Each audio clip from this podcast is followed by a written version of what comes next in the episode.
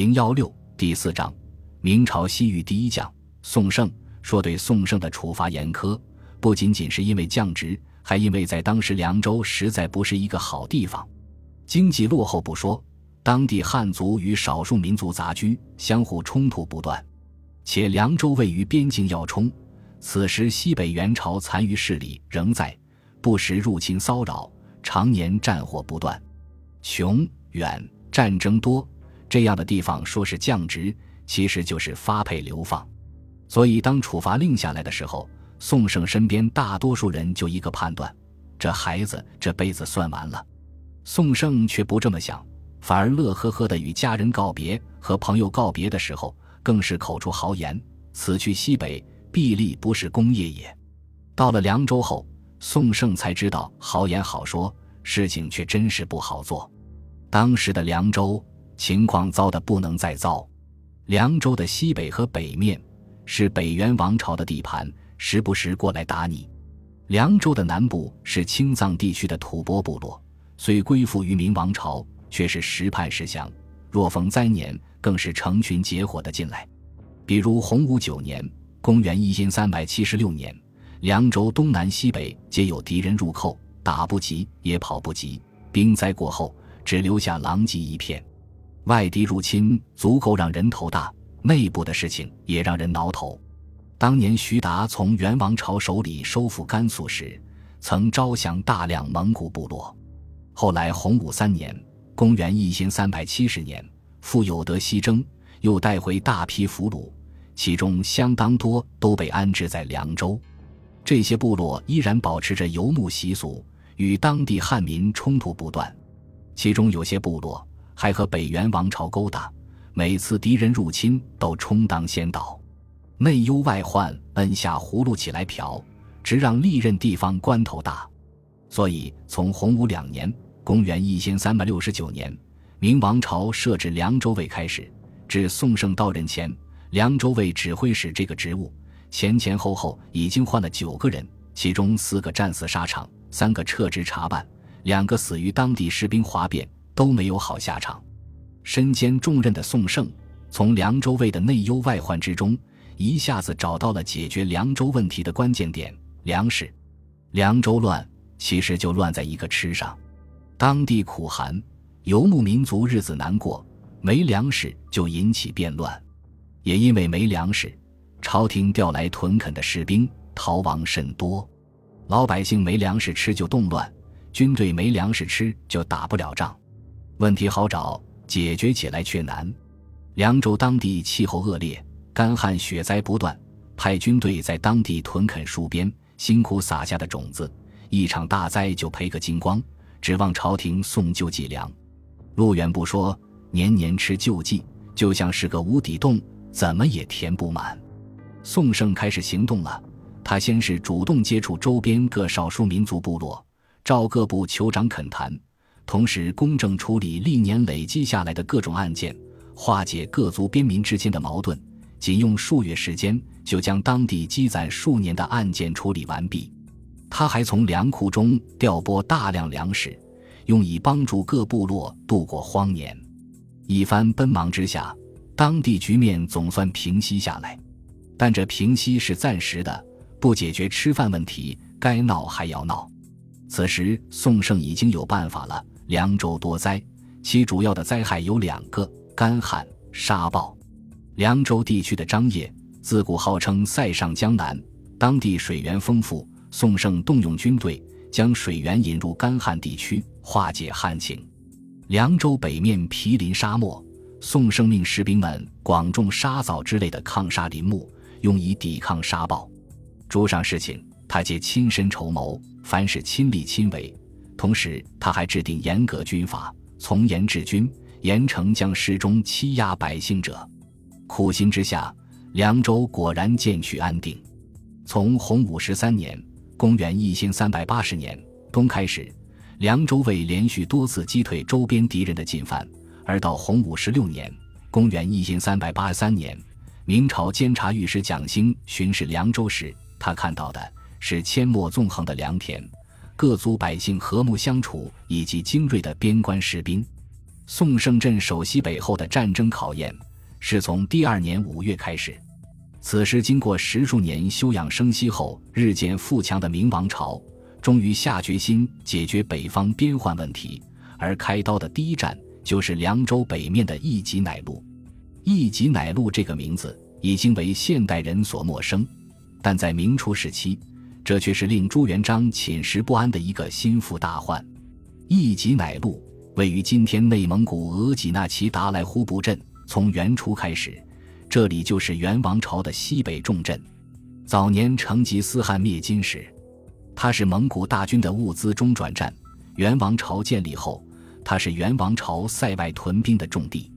在元王朝退出中原后，它又成为蒙古军南下骚扰的桥头堡。此地的镇守者是北元王朝吴国公把都刺赤。此人和元王朝氏儿女亲家，更是北元能征善战的猛将。蒙古人称他为黑将军。多年以来，提起这位黑将军的名号，诸多明朝边将无不头大。是年五月，未等明军动手，把都刺赤自己找上门来了。蒙古军大鼓入寇，而且采用叼一口就跑的战术，这边骚扰一下，那边打个埋伏。明军出击，他退出塞外；明军回师，他复来骚扰。全仗着自己骑兵来去如飞，几番侵扰，只把明军折腾得气喘吁吁。气喘吁吁的宋胜并未慌乱，面对蒙古军连续的进犯，宋胜只说了一句话：“金敌大出，其巢必空也。”一句话点中了把都刺赤的死穴。宋胜派少量部队牵制入寇的蒙古军，然后精选了三万精骑，从凉州出发，一路北进。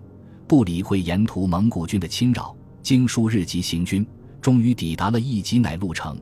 如宋胜所料，义集乃路城果然齐巢必空，明军迅速发起了攻击，猝不及防的把都刺赤登时大溃。经一日血战，明军俘虏吴国公把都刺赤、千户野先帖木儿以及蒙古军一万八千多人。这个肆虐明朝北疆十数年的大患一战而解。义集乃路的夺取，对明王朝的西北边防乃至北部边防都有重大的意义。明朝洪武三年（公元一千三百七十一年），徐达北伐时，北元王朝正是通过调度义集乃路的兵马，从侧面夹击明军，导致明军功败垂成，被迫撤军。之后的十几年里，义集乃路一直是北元军队侵扰明朝边陲的基地，所以捷报传来。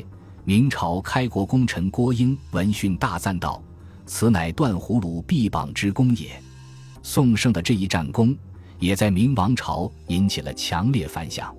大喜的朱元璋立刻下旨召宋胜进京，恢复了他的都指挥司一职，接着又升官为右军都督，以封疆大吏的身份重新镇守凉州。从此，守护明王朝西北大门的责任正式落在了宋胜肩上。值得一提的是。义集乃路大捷后，对被俘的一万八千多名蒙古兵，宋胜采取了优待俘虏的政策，仅送其中千余人入南京治罪，其余的皆安置在凉州地区，与汉民相处杂居。其中精壮者更由宋胜挑选编入军中。这支他精心打造的军队，在后世有一个名字——甘凉精骑。后来明王朝平定安南、陆川。乃至土木堡之变后的北京保卫战，皆有这支军队的身影。肩起西北边防大任的宋盛，没有让朱元璋失望。洪武二十四年（公元一千三百九十一年），宋盛再次出手，这次的目标是明朝打通西域丝绸之路的咽喉之地哈梅里。哈梅里即今日新疆哈密，当时是元朝藩王兀纳失里的封地。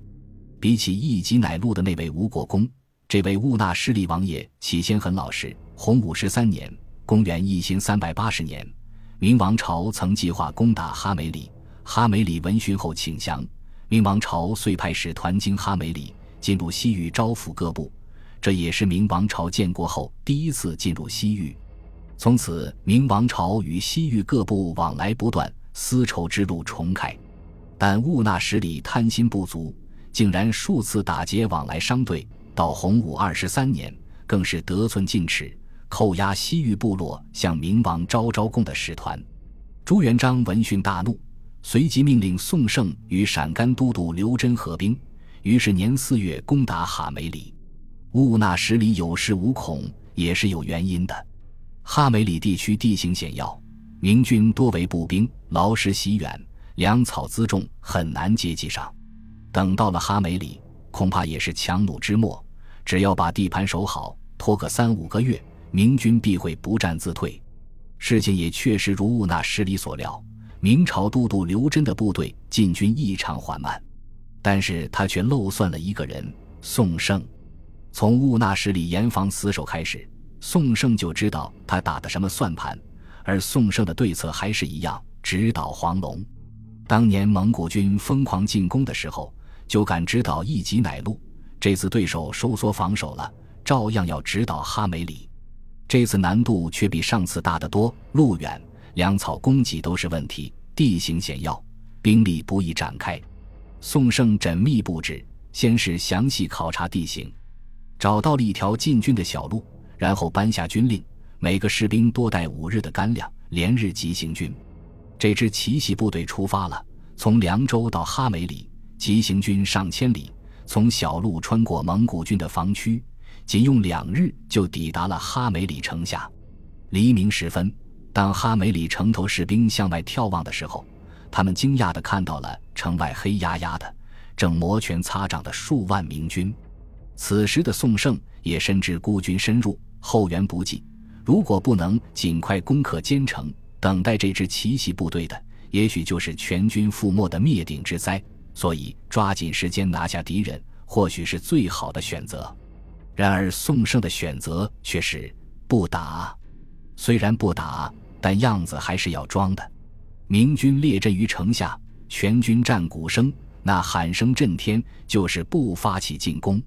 喊了大约有半日，奇迹突然发生了：哈梅里城发生哗变，先前牛气哄哄的兀那什里仓皇出逃。其子别尔且帖木儿以及官员数十人被守城官兵绑了，送到明军面前。铁壁坚城的哈梅里不战自破。原来早在进军之前，宋胜就得到了一个重要的情报：兀那什里的内部并不团结，当地许多百姓和军官都心向明朝。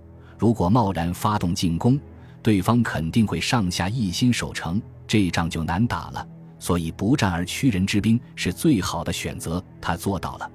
在攻克哈梅里后，宋盛采取了开明的民族政策，大军入城后秋毫无犯，参与反叛的敌人，只抓元胸宽大胁从。当地局势很快安定下来。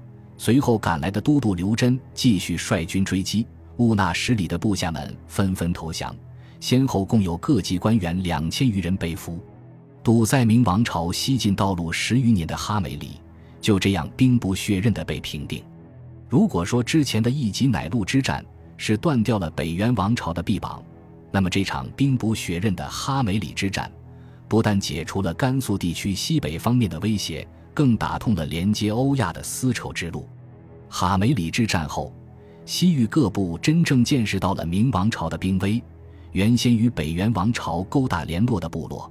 从此便死心塌地归附明王朝，十载明王朝从此威信西域，成为实情。一级乃路之战和哈梅里之战，是宋盛在洪武时期镇守西北参与的两场最重要的战争。